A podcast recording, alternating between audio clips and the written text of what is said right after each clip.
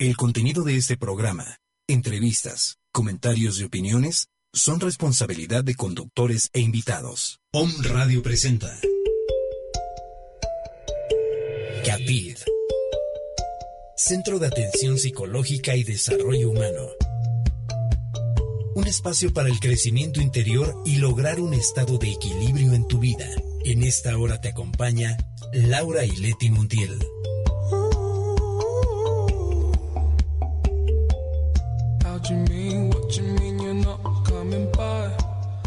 Hola, muy buenos días amigos de Capid. Estamos aquí otra vez en su programa para compartir con ustedes pues temas de interés eh, que les puedan ayudar en, su desarrollo personal. Y bueno, eh, este día tenemos como invitado a Luis Abraham Caudillo Reyes. Él ya ha estado aquí con nosotros anteriormente, nos ha compartido eh, algún otro tema, el de la conciencia creo. Y bueno, eh, él tiene una licenciatura en pedagogía y una maestría en desarrollo transpersonal. Y bueno, eh, pues en esta ocasión nos va a hablar acerca del pensamiento modelo y el aprendizaje acelerado. Entonces, bueno, hola. ¿Qué tal, Laura? Buenos días. Me da gusto estar otra vez aquí contigo. Y bueno, pues ahora aprovechar esta oportunidad para platicar un poquito con ustedes sobre lo que es el aprendizaje acelerado y sobre todo, más que nada, para que tengan técnicas, conozcan habilidades nuevas que hay en nosotros para desarrollar la capacidad de aumentar nuestra capacidad de memoria, de aprendizaje y bueno, y esto te quita muchas horas de esfuerzo también. Sí, ¿verdad? Sí, pues eh, siempre procuramos que pues que se compartan algunos tips, algo que podamos aplicar en nuestra vida cotidiana, que en nuestra vida profesional, en el trabajo, en, cualquier ámbito, pero bueno, que nos sirva para nuestro desarrollo personal, nuestro crecimiento espiritual también. Claro, también. Y bueno, para empezar, ¿qué es el pensamiento modelo y a qué se refiere con un eh, aprendizaje acelerado? Porque bueno, todos estamos en la escuela, eh, aprendiendo cosas. Bueno, en, el día a día todo el tiempo estamos aprendiendo algo. De manera consciente o inconsciente estamos aprendiendo. Pero a veces tenemos la intención de aprender algo en especial y tenemos ciertas dificultades. A lo mejor eh, no retenemos bien la información o cosas así. Entonces, bueno, ¿a qué se refiere esto de él? Del pensamiento modelo. Muy bien, pues mira, antes que todo, el pensamiento modelo tiene que ver con la capacidad de que tú puedas elegir un genio de la historia que haya destacado por alguna de sus habilidades, cualidades, aptitudes, virtudes, etcétera, ¿no? Como el caso de un Miguel Ángel, un, Leonardo da Vinci, un Albert Einstein, eh, no sé, un Nicolás Tesla, por ejemplo. Entonces aquí lo importante es que tú aprendas a tomar a un genio prestado que actúe dentro de ti para ayudarte a resolver todo lo que tú quieras o lo que tú necesites, sean situaciones financieras, familiares, personales, pero también desarrollar la capacidad creativa, la capacidad para poder inventar algo nuevo, si eso es tu propósito. Si tú quieres aprender pintura y no sabes, si tú quieres desarrollar la escultura y también no sabes, en fin, para eso te sirve el genio prestado. Eh, y obviamente, ¿por qué tiene que ver con aprendizaje acelerado? Porque el aprendizaje acelerado es la capacidad de aumentar el número de palabras que tu cerebro comúnmente registra. Estamos hablando de que nosotros, el cerebro de una actuando de manera natural, capta aproximadamente lo que viene siendo como, ¿qué te puedo decir? Como 140 bits de información. Como, ¿Qué significa esto? Estos 140 bits de información por segundo. Quiere decir que cuando una persona te está hablando, el 80, 80 bits de esa información tú la estás recibiendo para escuchar. Y el resto de bits quedan únicamente para prestar atención a ver, por ejemplo, que los ojos, el entorno, todo lo que está pasando alrededor, ¿no? Entonces, mm. cuando nosotros estamos escuchando a alguien, realmente no estamos escuchando completamente, solamente una fracción de nuestra atención se centra. Bueno, en el aprendizaje acelerado de lo que se pretende es aumentar esa capacidad de bits, de, de información, mm. para percibir, por ejemplo, información que está escrita o que estás escuchando o incluso cosas que tú quieres realizar, como es el caso del flujo de imágenes, donde vienen muchas ideas, muchas imágenes, y estas imágenes de pronto que parecen así como que alborotadas, ideas medias locas, de pronto las puedas aterrizar para poder resolver algo o para poder crear algo. Entonces, el aprendizaje acelerado es una información bastante amplia que te permite aumentar tu capacidad de conocimiento, de percepción y al mismo tiempo para transmitir esa información. Entonces, el pensamiento modelo con el aprendizaje acelerado hacen un perfecto vínculo para que tú puedas, de un ejercicio muy simple que es tomar un genio prestado de la historia, desarrollar toda esta capacidad del aprendizaje acelerado. Mm, ¿Y tiene que ver esto con la concentración? Sí, desde luego, tiene que ver con concentración, aunque aquí la concentración no es algo forzado, sino que viene de mm. forma natural. Ah, Tú eliges, en este caso, a un genio prestado, que ahorita más adelante explicaremos cómo funciona, pero tú tomas a un genio prestado que, por ejemplo, tú admires. Entonces, cuando tú admiras a alguien, no requiere de mucho esfuerzo. Al contrario, te sirve hasta como de inspiración, dijéramos. Sí, porque ya estás como abierto a, a, para empezar, sabes cualidades, cosas así, ¿no? Y después estás abierto a, pues, a recibir esta, pues, por decirlo, habilidad, ¿no? Claro. Sí, de hecho, por ejemplo, es interesante que cuando tú tienes a un genio prestado, tú admiras algo de ese personaje, pero al mismo tiempo lo tomas porque necesitas algo de él, aprender algo que él hizo, por ejemplo. Por ejemplo, un Albert Einstein. Dices, yo tengo problemas de, para las matemáticas, para la física, no se me da, ¿qué hago? Bueno, tomas a un genio prestado de la historia como un Albert Einstein. Al momento en que tú lo tomas prestado, en ese momento tú lo estás tomando porque lo admiras, porque sabes que, que, es un genio en la física, que fue un personaje que dio a conocer leyes, teorías nuevas que revolucionaron en su momento a toda la ciencia, etcétera. Ya desde ahí tu cerebro tiene la capacidad de abrirse a todo ese mundo de ideas que tenía Albert Einstein. Y por lo tanto, cuando tú ya tienes que resolver problemas de matemáticas o de física, te vas a dar cuenta que se te hace más fácil se te facilita mucho más. Mm, sí, suena muy interesante, ¿no? Así como mágico. Exacto. De hecho, es como magia. A veces es como difícil eh, confiar en este tipo de técnicas porque parece tan mágico y tan eficiente que dices, ay, sí será cierto. Y mira, qué bueno que estás hablando en este punto de la magia. Déjame te comento algo bastante interesante. Mira, ¿De dónde surge esta idea del genio prestado? Que esto, bueno, prácticamente se inició en Estados Unidos y en Rusia a través de muchas investigaciones por ahí de la década de los setentas. En México, bueno, se ha venido a dar a conocer un poquito ya más tarde, pero déjame te cuento un poquito con esto de la magia. Aunque se iniciaron esas investigaciones en los setentas, realmente esto viene desde la antigüedad. Mm. Eh, por ejemplo, en las cavernas de Lascaux, donde existen pinturas rupestres, aparecen personajes que sobre su cabeza tienen eh, otra cabeza de algún animal. Sí. ¿Sale?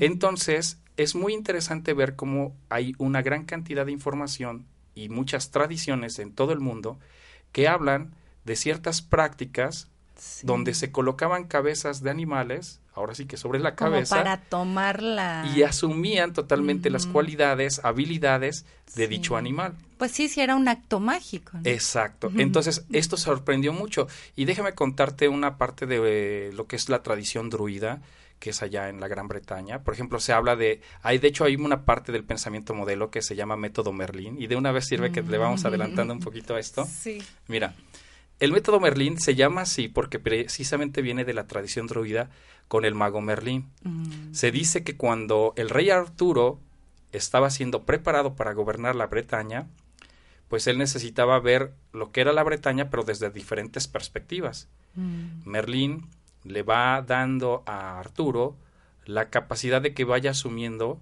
la visión de diferentes animales. Pero hay una muy interesante que, bueno, a mí me sorprende, que es cuando, cuando se le dice que es un halcón. Y le dice literalmente, Merlín le dice a Arturo, ¿qué es lo que el halcón ve y conoce que Arturo no sabe? Y entonces él, con esa característica de asumirse como un halcón, entonces se ve volando sobre la Bretaña y entonces lo que él exclama es, dice Arturo, dice, que en Bretaña no hay fronteras.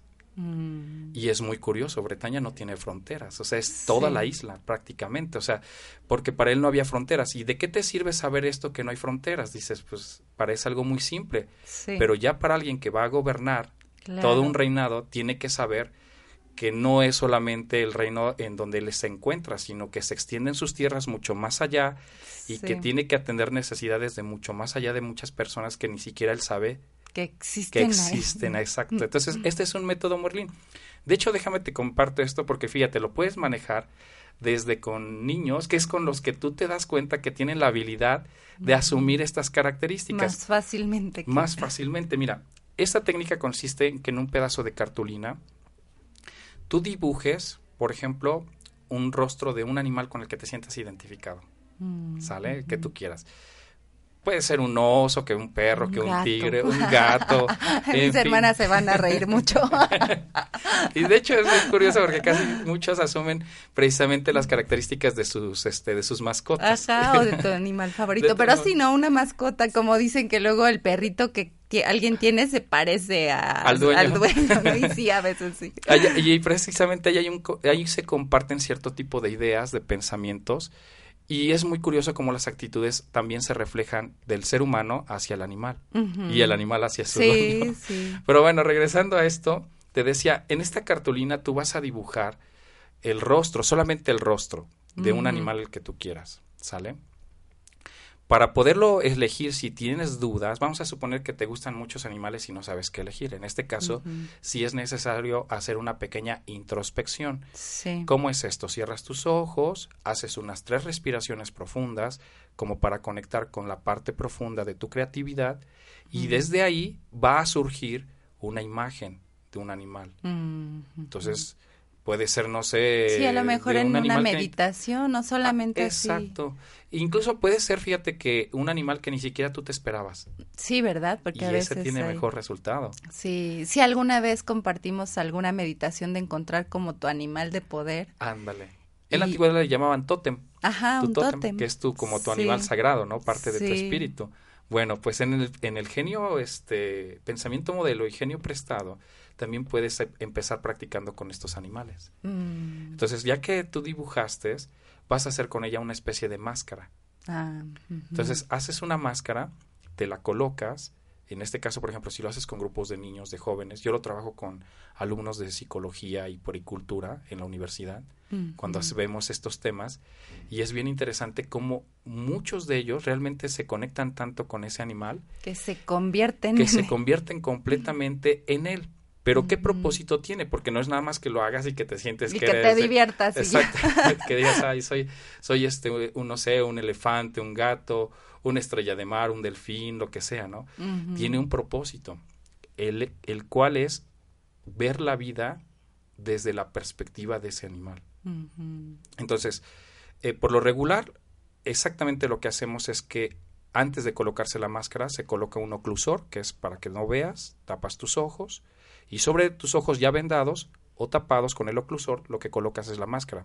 Para que nadie más vea y no se, y no se haga ahí un relajo de que todos están riendo, sino que cada quien se concentra en lo suyo. En lo suyo. Y fíjate, algo bien interesante, porque cuando ellos asumen totalmente al animal, comienzan a incluso a desarrollar el instinto del mismo animal. Sí. Y entonces cuando ellos desarrollan ese instinto, perciben todos a los demás animales, o sea, es decir, si lo haces en grupo, todos los animales los perciben. Aquí te voy a compartir una experiencia que ha sido la que a mí más me ha sorprendido, más me sorprendió, que esto sucedió presente en, el, en un congreso que hubo en Tehuacán sobre educación y, psicología, donde dimos un taller de esto. Trabajamos aproximadamente con más de 20 integrantes, este, la mayoría eran este, psicólogos, eran personas que estaban haciendo algún tipo de maestría o especialidad. Y bueno, hicimos esta técnica porque les llamó la atención. Lo interesante de todos ellos, cada quien asumió diferentes animales. Hubo uno en especial que asumió la forma de un tigre. Mm. Pero lo que sorprendió es lo que te voy a contar. Fíjate, tenía los ojos vendados, es decir, no veía. Tenía sobre, sobre, la, sobre la venda, tenía la máscara de tigre. Bueno, pues él empezó a caminar literalmente como un tigre, de tal manera que no chocaba con ninguno de sus compañeros. E, es decir, pareciera de pronto como que casi mm. imposible que alguien con los ojos vendados no choque con otros. Con otros si hay 20. Exactamente, y en ese espacio él se movía. Bueno, él de pronto se coloca, se quedó parado frente a mí. Yo estaba en silencio, yo los estaba observando, de hecho los estaba grabando. Él se para frente a mí. Y entonces empieza a moverse literalmente como un tigre que está observando a su presa. Entonces en ese momento yo agarré y me hice a un lado sin hacer ruido. Bueno, pues no me lo vas a creer. Él me seguía con la con la máscara, como si me estuviera mirando, me seguía hacia donde yo me movía. Empecé, empecé a caminar hacia otro lado de la sala y iba detrás de mí. Pero a lo que voy es que es literalmente imposible que con un oclusor, que prácticamente son estos que te colocas para dormir, si te molesta la luz, no se ve nada. Y luego encima la máscara, imagínate, para poder percibir a una persona, era casi imposible que reconociera mis pasos, puesto que éramos conmigo éramos más de 21 personas que estábamos allí en ese lugar. Bueno, llegó un momento en que de veras dije, no, este sí se convirtió en tigre y no, no tarda en atacarme, ¿no? El caso fue que ya cuando terminó la experiencia, él me dice, le pregunté, bueno, ¿cuál fue tu experiencia? Y entonces él contó de que él sintió hambre. y entonces dice que él caminaba y que sentía así como estaban a su alrededor animales, pero dice, no, ninguno se me antojaba. nada más tú. Dice, de pronto dice, yo me paré y como que, y como que, como que me llegó el aroma a, este, a carne humana.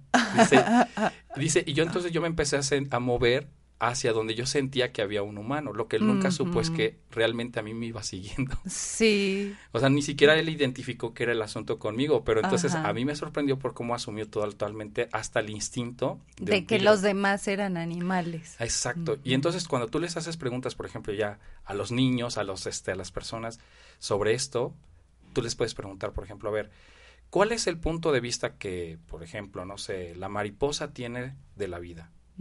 Y entonces el que asumió la forma de mariposa se expresa de una forma tan bonita de la vida que nunca a lo mejor ella o él se había percatado de que la vida implicaba otros aspectos. Ahora otra pregunta que se hace es, por ejemplo, ¿cuál, ¿cómo sientes que sea tu relación con el resto de los animales? Y entonces casi todos te hablan de armonía, te hablan de una convivencia sana, donde hay libertad, donde hay respeto. Es muy curioso que casi siempre las respuestas son las mismas. ¿Para qué te sirve esta experiencia aplicarla en tu vida? Y entonces muchos dicen, desde ahora me cambió la, la, perspectiva sobre lo que es la libertad, sobre cómo tengo que llevar mi vida, siempre he estado muy encerrado en mi casa, ahora siento que tengo que ser más libre, es decir, se abren nuevas cualidades y habilidades. Y ese nada más es así como que el primer ejercicio como para adentrarte en lo que es el pensamiento modelo. Mm, qué interesante. Pues sí, sí, sí, eso se puede lograr desde pues desde la visión de un animal que también pues tiene su sabiduría muy natural, su intuición, su, su manera, como dices, de convivir en el mundo, bueno, de acuerdo a su, a su especie y la relación con otras especies, ¿no? Pero, pero sí eh, tomar como modelo ya a un genio, pues sí ya se me hace mucho más interesante. Te voy a contar este caso que empezó presente en Rusia, por ahí de finales de los setentas esto empezó sobre todo con mayor auge en Rusia, bueno, cuando era lo que era la Unión Soviética, o el, sí, la cortina de hierro, como se le conocía desde acá, desde Occidente.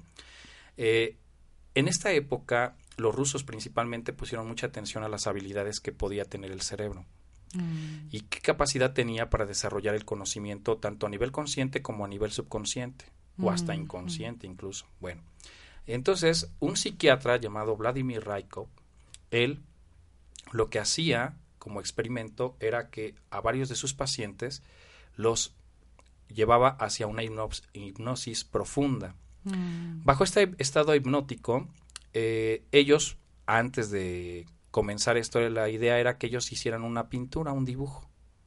Entonces, cuando ponían a hacer, a ver, hace un dibujo, decían, no, pues yo no sé ni dibujar, no sé ni siquiera cómo tomar un lápiz, etcétera, ¿no? El caso es que cuando ellos les pedían, por ejemplo, dibuja algo, pues hacían hacer los típicos dibujitos que hacemos todos en la primaria, ¿no? De palitos. De palitos, exactamente, de ese tipo. El caso es que él practicaba, eh, Vladimir Raikov, con sus pacientes, lo que se llamaba reencarnación artificial. Mm. La reencarnación artificial consiste en que bajo hipnosis, se te dan todas las características y cualidades de un genio. En este caso, por ejemplo, a él concretamente se les daba la característica de un Rembrandt, por ejemplo. Mm. Entonces, un gran Rembrandt, que tiene muchas cualidades en la pintura, de pronto ya bajo hipnosis eh, hacía la reencarnación artificial, se les entregaba, por ejemplo, papel, lápiz o incluso hasta colores y hacían obras de arte. Mm. Cuando salían del estado hipnótico, entonces les decían, mira lo que dibujaste. Y ellos no lo podían creer, decían, no, esto es una broma, no pude haber hecho eso, yo no tengo esa habilidad.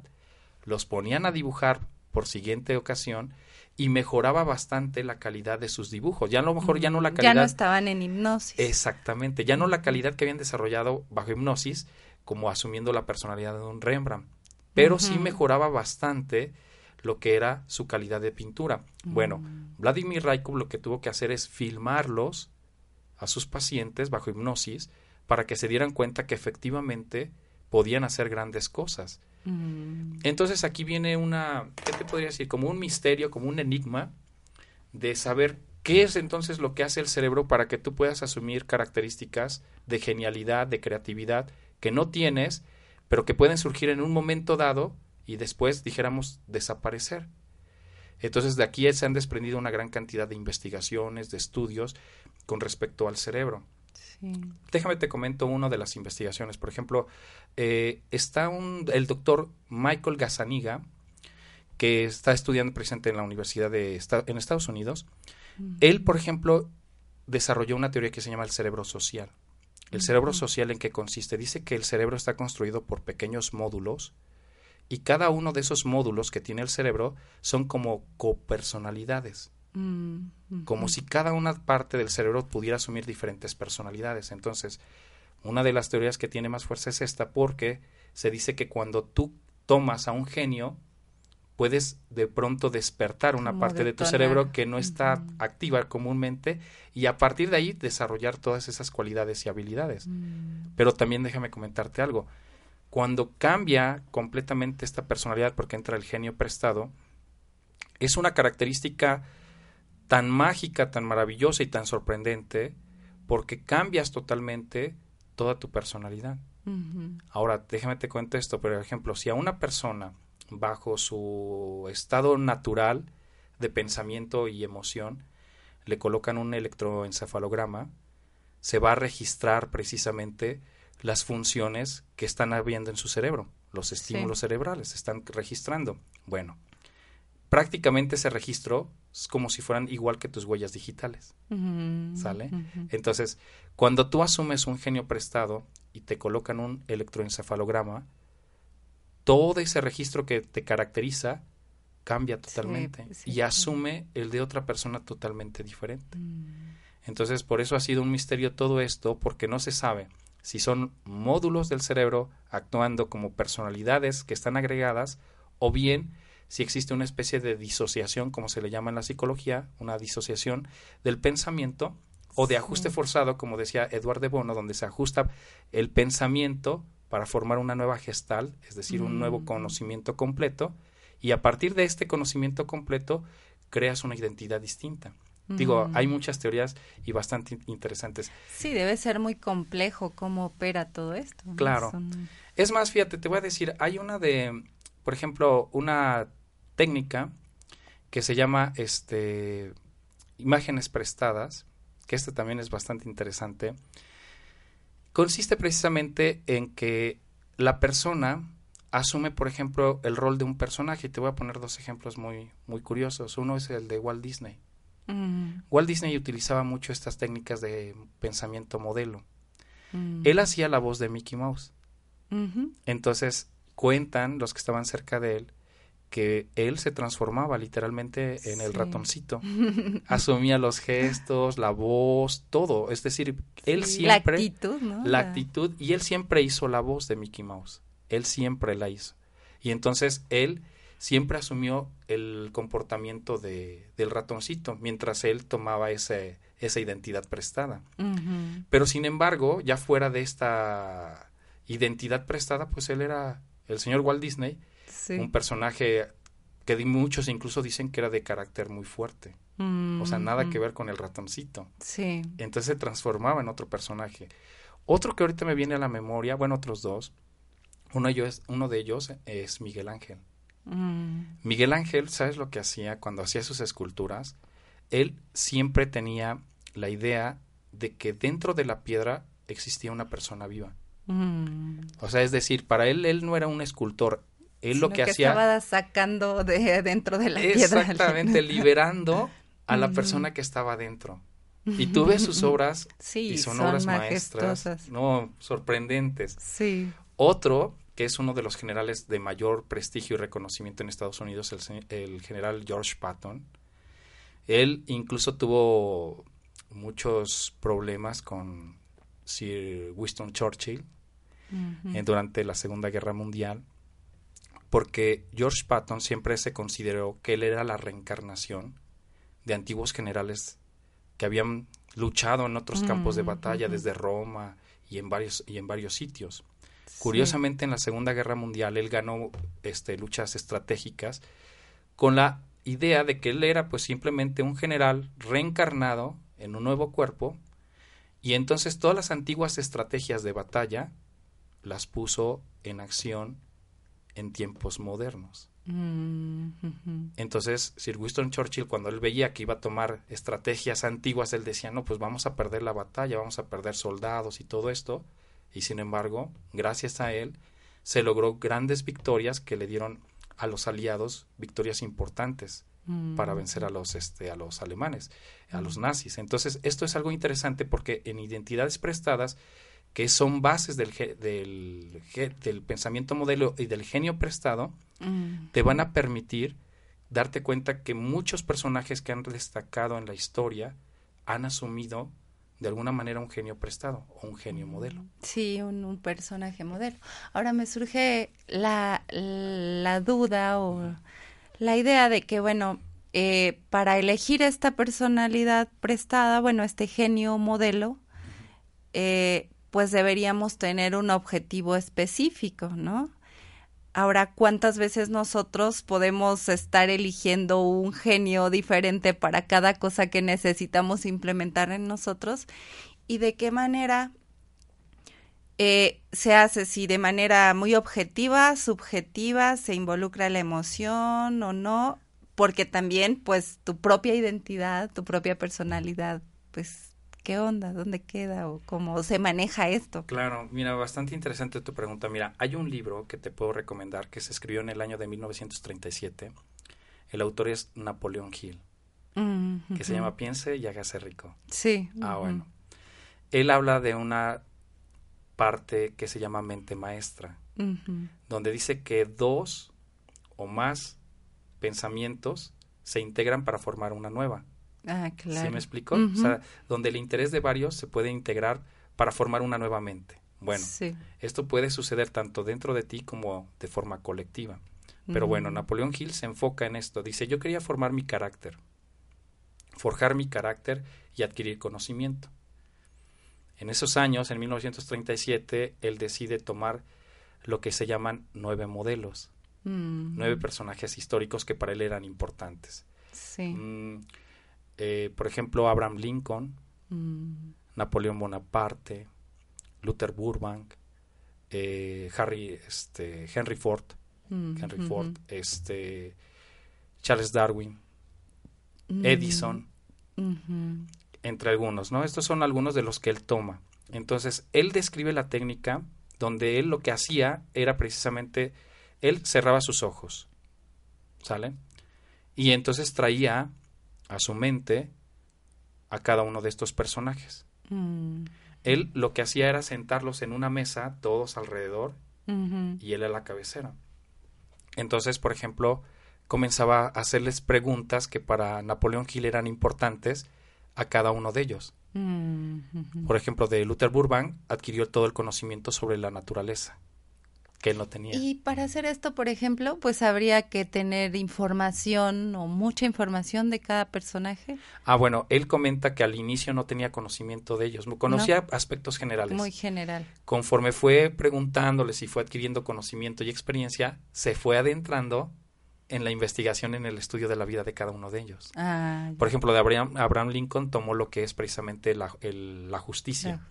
De Napoleón Bonaparte lo que él tomó fue esa capacidad para dirigir a las personas y motivarlas. Mm. Entonces él fue tomando como que características que él no tenía, las fue tomando de cada uno de ellos. incluso Napoleón Hill narra en su libro de Piense y hágase rico, que llegó un momento en que para él era prácticamente eran reales estos personajes. Dice, pero lo tuve que dejar para no perder la noción de la realidad, porque dice, podía perder la noción de la realidad, pero dice, era tan impactante para mí, tan intenso, tan estimulante poder estar cerca de estos personajes importantes de la historia, que no pude evitar volver a regresar y a partir de allí el resto de su vida él se dedicó a tener su grupo de consultores a través de los cuales él fue adquiriendo todas estas características que forjaron su, su carácter y su personalidad.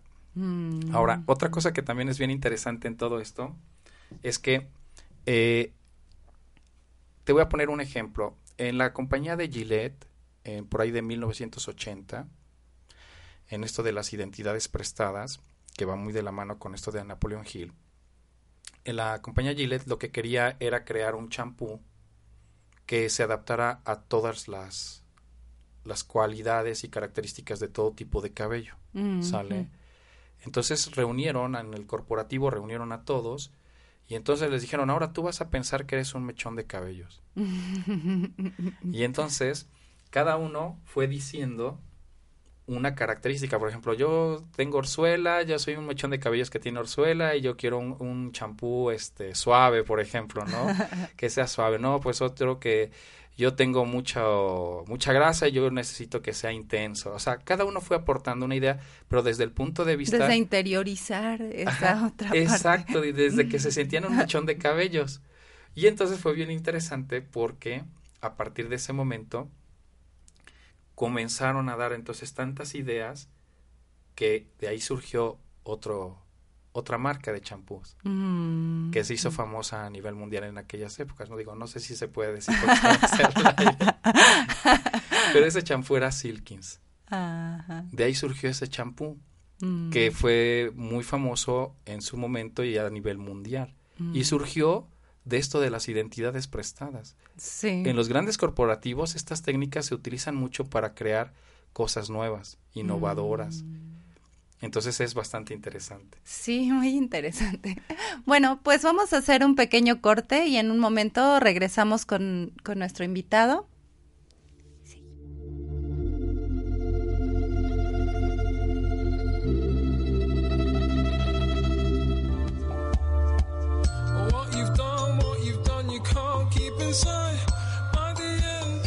Capit, un espacio para el crecimiento interior.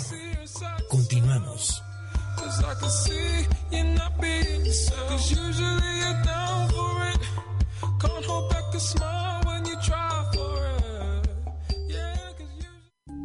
Gracias por unirte al cambio de conciencia.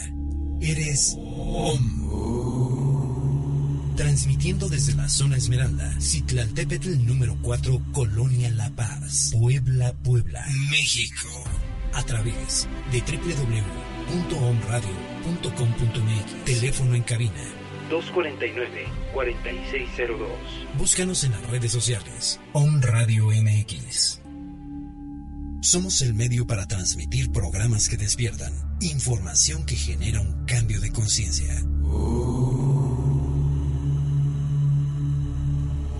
Om Radio, transmitiendo pura energía.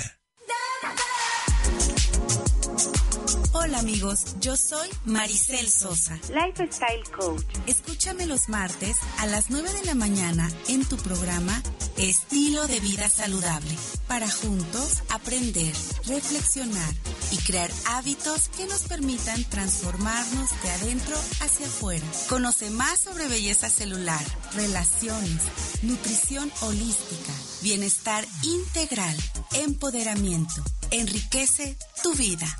Porque verse, sentirse y estar bien no es cuestión de moda, es un estilo de vida.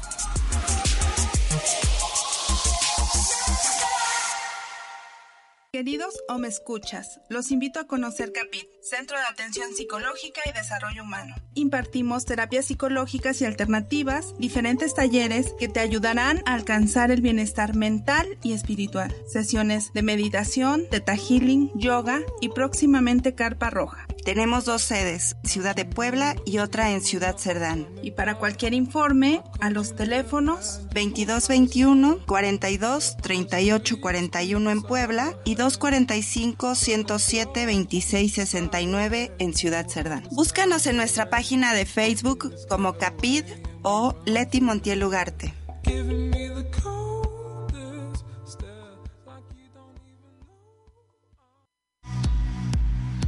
Queridos me escuchas, yo soy Caro Mendoza y te invito a que me acompañes todos los martes a las 12 del día con un programa de entrevistas, reflexiones, información de eventos y de todo un poco para nuestro despertar espiritual y disfrutar de nuestro aquí y ahora. Y lo más importante de este programa eres tú.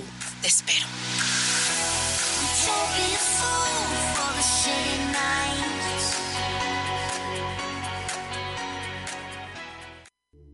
Hola, yo soy Leti Montiel. Yo soy Laura. Y yo soy Lili. Y te invito a escucharnos todos los martes a las 10 en Capit, un espacio para tu crecimiento interior, en donde estaremos compartiendo temas de psicoterapia, cultura y arte.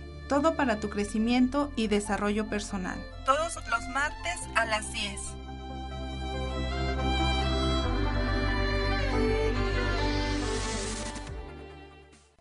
Hola, yo soy Maggie Álvarez. Y yo soy Luis Santos. Te invitamos a que nos escuches todos los martes a la una de la tarde en nuestro programa Mindfulness, el despertar de la conciencia, donde hablaremos de temas para tu despertar. Y recuerda, tu esencia no se ha perdido, solamente duerme hasta que tú decidas despertar.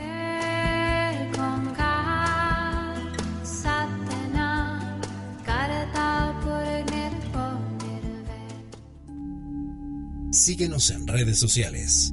Om Radio MX.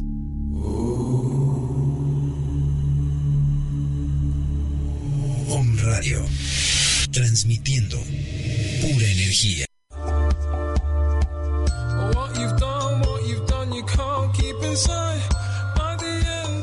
Capid. Un espacio para el crecimiento interior. Continuamos.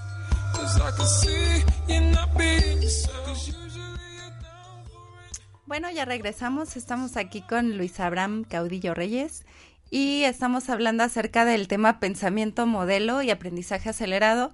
Y bueno, ya que nos explicaste que más o menos de qué se trata, qué es el pensamiento modelo, eh, nos ibas a compartir algunas técnicas que nuestros o me escuchas pueden eh, pues poner en práctica ya en su casa, si es que les interesa este, este tema. Entonces, ¿qué nos podrías decir? Sí, mira, hay una técnica que es la base del pensamiento modelo, que es genio prestado, literalmente. Lo primero que tienes que hacer es elegir a un genio modelo de la historia. Eh, lo importante que tiene que escojas a alguien de la historia es porque de alguna manera eso ya queda registrado en el subconsciente de todas las personas. No se sabe cómo funciona, pero bueno, está registrado. Entonces, tú puedes tomar a cualquier modelo que tú quieras y para lo que tú necesites. Bueno, una vez que elegiste a tu genio modelo, lo que haces es cierras tus ojos y trate de hacer por lo menos unas cinco respiraciones profundas. La intención de esto es que vayas entrando poco a poco a un estado alfa, donde tu mm. capacidad de aprendizaje y de memoria se vaya ampliando.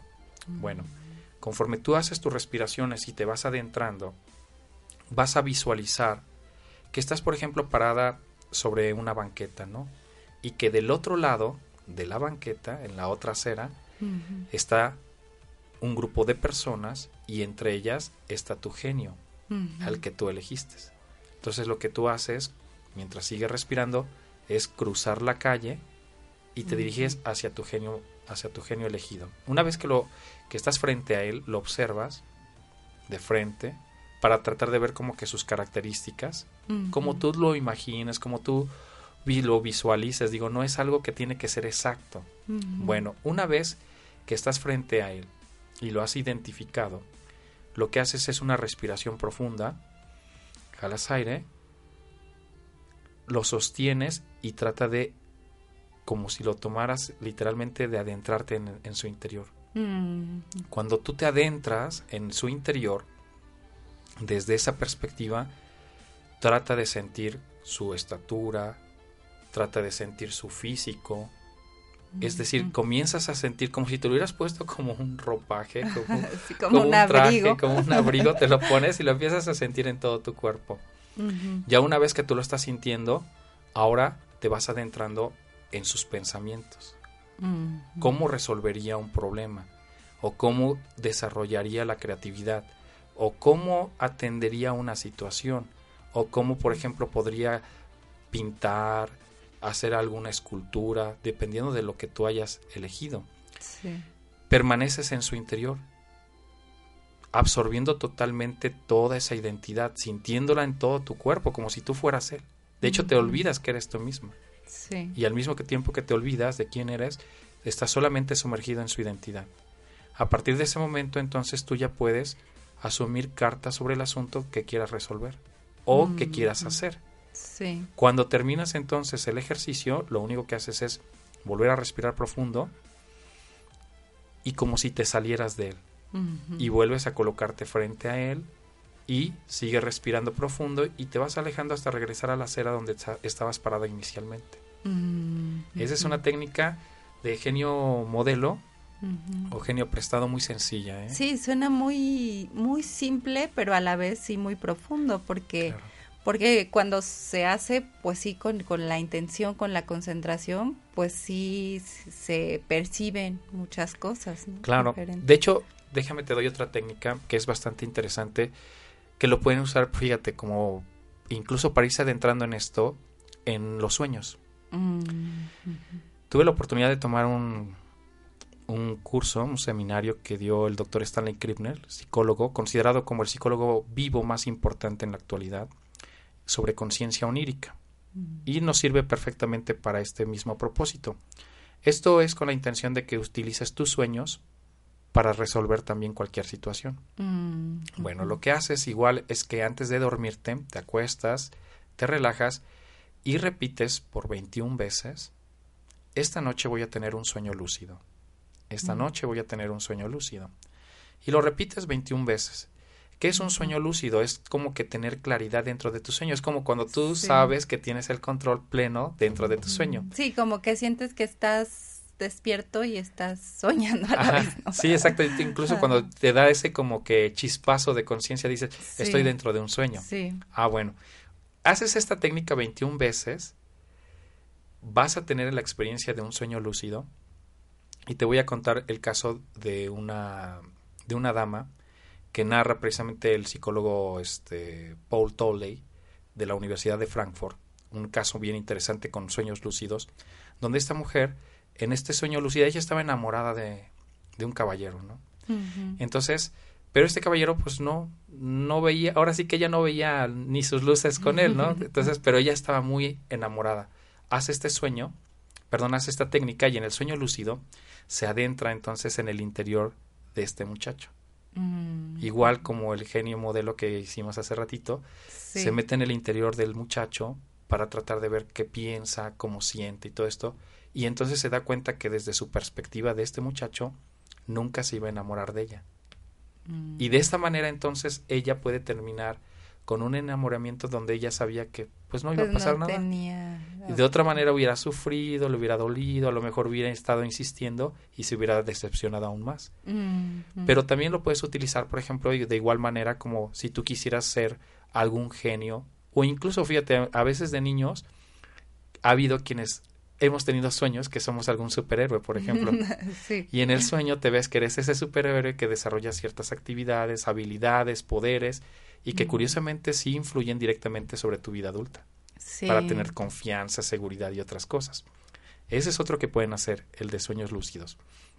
Eh, otro que pueden utilizar, por ejemplo, es muy sencillo. Lo que tú haces simplemente es cerrar tus ojos y entonces lo que tú vas a traer a tu mente es, por ejemplo, el hecho de querer resolver cualquier asunto. Mm. Vamos a suponer que quieres resolver mm, un problema financiero o quieres echar a andar un buen negocio. Sí. Entonces, yo quiero echar a un negocio. ¿A quién puedo llamar? Cierras tus ojos y entonces dejas que de tu inconsciente venga solito el genio modelo o el genio prestado. ¿Sale? Ah, entonces, por ejemplo, Andrew Carnegie, que también fue uno de los asesores internos de Napoleón Hill, pues él era buenísimo para lo que eran los negocios. Entonces, tú dejas que de tu inconsciente surja, por ejemplo, este Andrew Carnegie, te sientes que eres él y desde su perspectiva ve cómo podrías echar a andar tu propio negocio. Sí. Y de igual manera, por ejemplo, si tú quieres hacer eh, una obra maestra en pintura, por ejemplo, tú igual puedes simplemente cerrar tus ojos y dices, yo necesito en este momento eh, hacer una pintura porque voy a tener una exposición. Entonces deja que se sumerja dentro de ti, a lo mejor de tu inconsciente surge un Leonardo da Vinci, por ejemplo, ¿no? Y te surge desde su perspectiva, incluso ya la imagen misma que tú tienes que plasmar. Y te va a ser más fácil también dibujarla.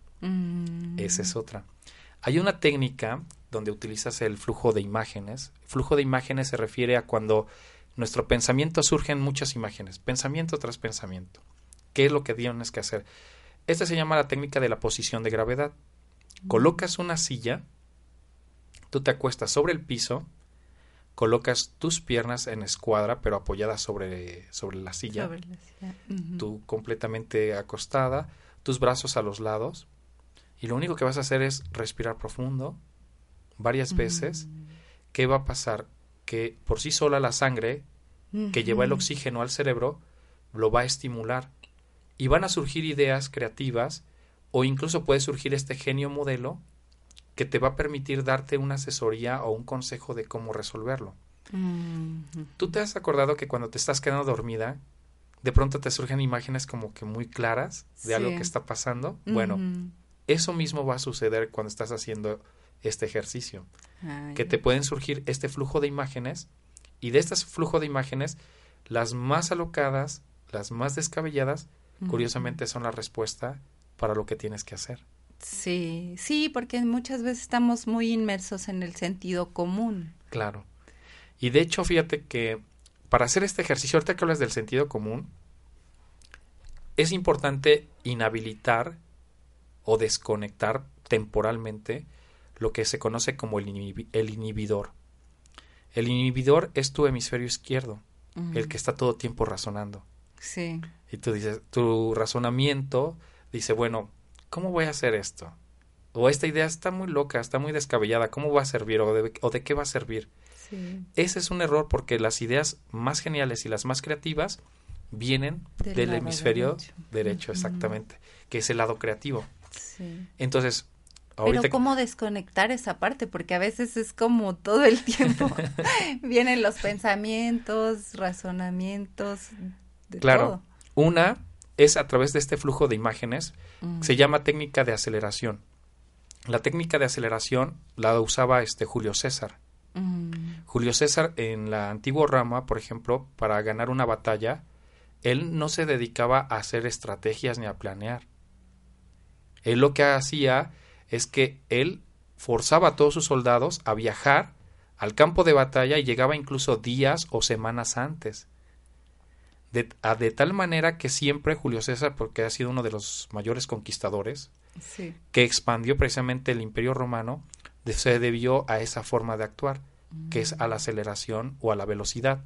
Entonces, ¿qué hacemos? Por ejemplo, esta misma técnica de posición de gravedad acostada, simplemente deja que las imágenes surjan solas, no las detengas, porque la velocidad es lo que va a hacer que surjan las ideas creativas. Sí. Por ejemplo, eh, se llama también crear espacio sorpresa.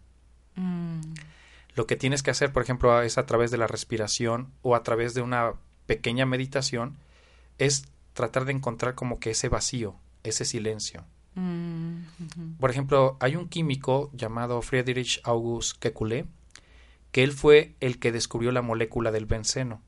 Mm, Entonces él estaba así, trabajando y trabajando en cómo descubrir cómo funcionaba la molécula del benceno y no encontraba la respuesta.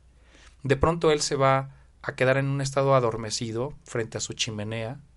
Se queda así como que entre, cuando los ojitos se te quedan así entreabiertos y cerrados, comienza a ver las llamas de la chimenea como pequeñas serpientes danzantes.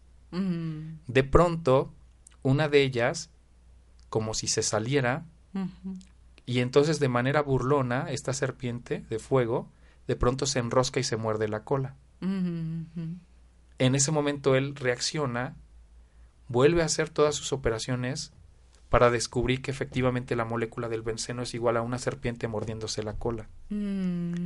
Entonces, ese- esos espacios se conocen como espacio sorpresa o espacio ajá, cuando te sorprende algo.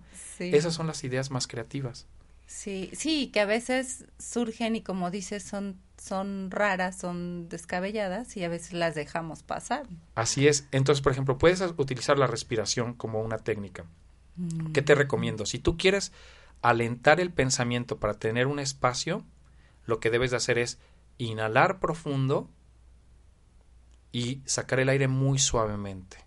Por la inhalar por la nariz y sacarlo por la nariz o por la boca. Puede ser por la nariz o puede ser por la boca, Mm, pero lo haces muy Lento. lentamente. Y entonces tu pensamiento se va a ir alentando hasta que creas un espacio. mm, Pero si tu pensamiento está demasiado lento y lo que tú necesitas es acelerarlo un poquito para que surjan esas ideas creativas, lo que tienes que hacer entonces es inhalar con energía y exhalar rápidamente.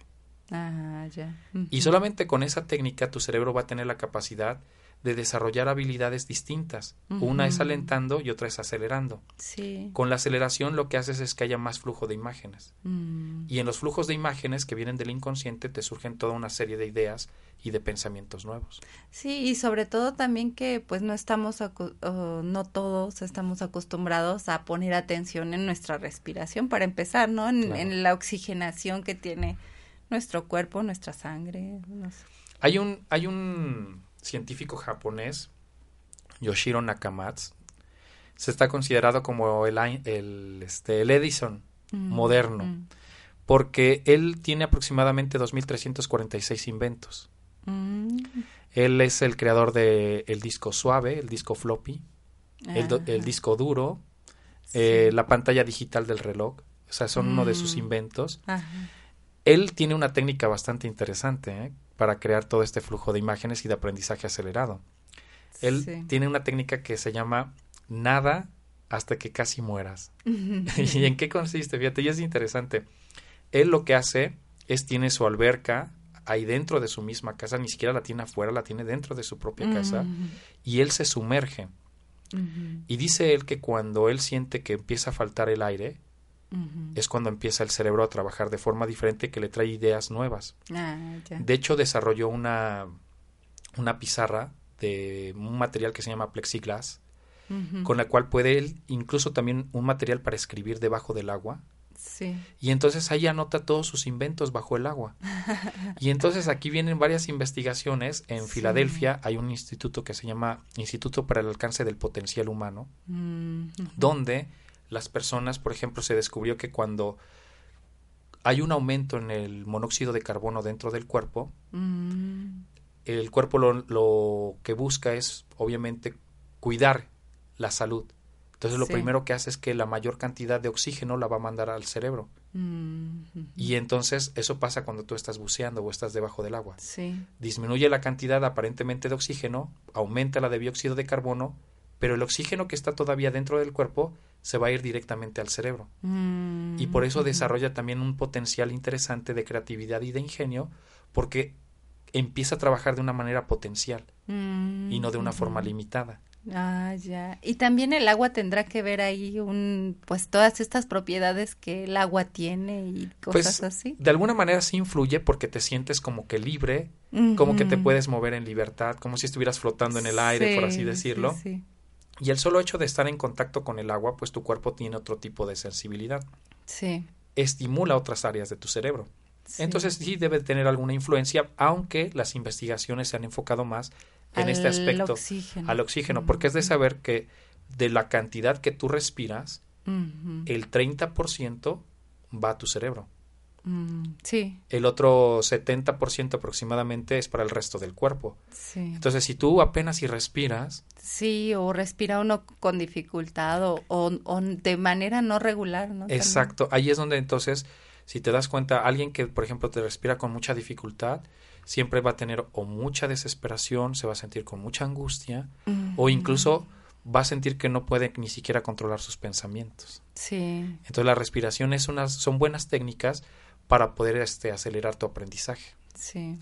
También, por ejemplo, puedes utilizar otra técnica que es simplemente inhalar por una fosa nasal. Por ejemplo, puedes empezar inhalando por la fosa nasal derecha, te tapas la fosa nasal izquierda, inhalas, retienes el aire por unos 5 o 7 tiempos y lo exhalas por la fosa nasal opuesta. Ah, si inhalaste por la derecha, lo vas a exhalar por la izquierda. Después de que exhalaste por la fosa nasal izquierda, vuelves nuevamente a inhalar por la fosa nasal que sacaste el aire, la retienes y entonces vuelves a exhalar por el aire del lado derecho, por donde empezaste. Sí. Ese es un ciclo completo de respiración. Tienes que hacer por lo menos seis. Y vas a crear esos espacios sorpresa, que es de donde surge la genialidad y la creatividad. Ah, qué interesante. pues miren, ahí están, ahí están los, los tips que Luis Abraham nos da. Y, y pues sobre todo pensar en qué es lo que nosotros queremos desarrollar, qué necesitamos, pues por decirlo así, qué habilidad necesitamos implementar en nosotros para poder elegir el, el genio que vamos a, a, interiorizar. Y como tú dices, pueden ser varios, ¿no? Pueden ser diferentes genios. Claro, para que sobre todo tú tengas una noción más completa de quién quieres ser o en quién te quieres convertir. Sí, aunque ahí vendría esta cosa de que, bueno, yo soy yo y cómo voy a ser otros, ¿no? Cómo seguir siendo tú y obtener las habilidades de otras personas sin, sin sentirte otro, ¿no? Aquí te voy a dejar un ejemplo transpersonal que en lo particular es el que yo más practico y me sorprende. Cuando tú te conoces o empiezas a estudiarte a ti mismo de manera introspectiva, te vas dando cuenta que tienes también límites. ¿Cómo puedes pasar o sobrepasar tus propios límites? Bueno, pues lo que, lo que haces para superar tus propios límites es tomar a alguien que para ti represente algo superior. Y aquí entrando en los aspectos transpersonales, tú puedes tomar, no sé, a Dios, a un maestro, a un santo, a quien tú quieras, y entonces representando a estos seres como algo que está que son universales, que sobrepasan la capacidad humana natural, simplemente te abres a que ellos te den o te cedan parte de sus dones y de su conocimiento. Mm, y eso hace que tu personalidad vaya cambiando en lo que necesitas. Sí, que, y que a lo mejor se vaya modificando en habilidades y en, y en conocimiento. Claro. Obviamente también tu personalidad va cambiando, pero pues sigue, sigue siendo tú mismo. Exactamente. Y también esta, esta cuestión de que pues siempre mencionamos, ¿no? En los programas de pues de la autoobservación, de conocerse a uno mismo, pues también te va dando esa, esa pauta, ¿no? Y es que recordemos que hasta la fecha nadie ha podido explicar cuál es el límite de tu potencial.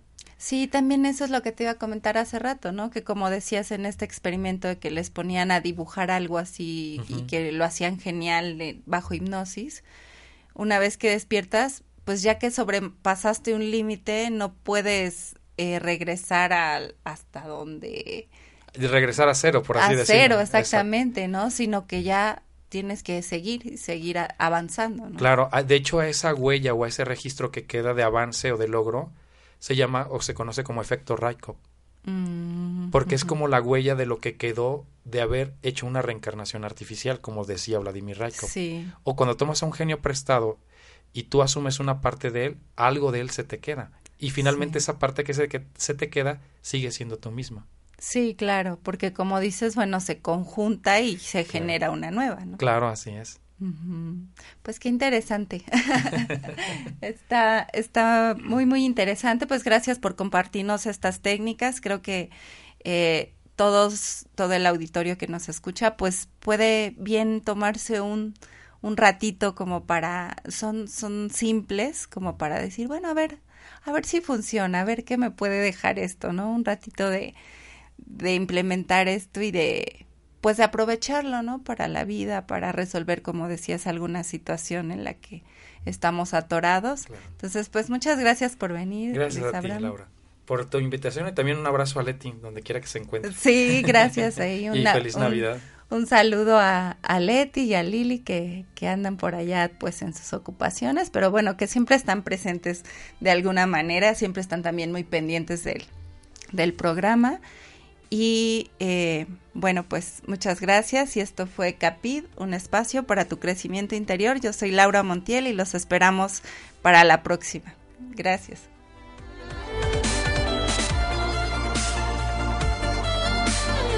Radio presentó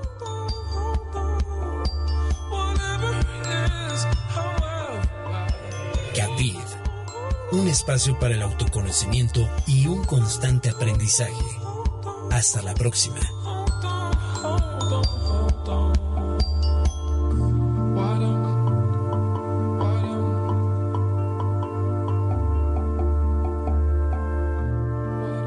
Esta fue una producción de Home Radio.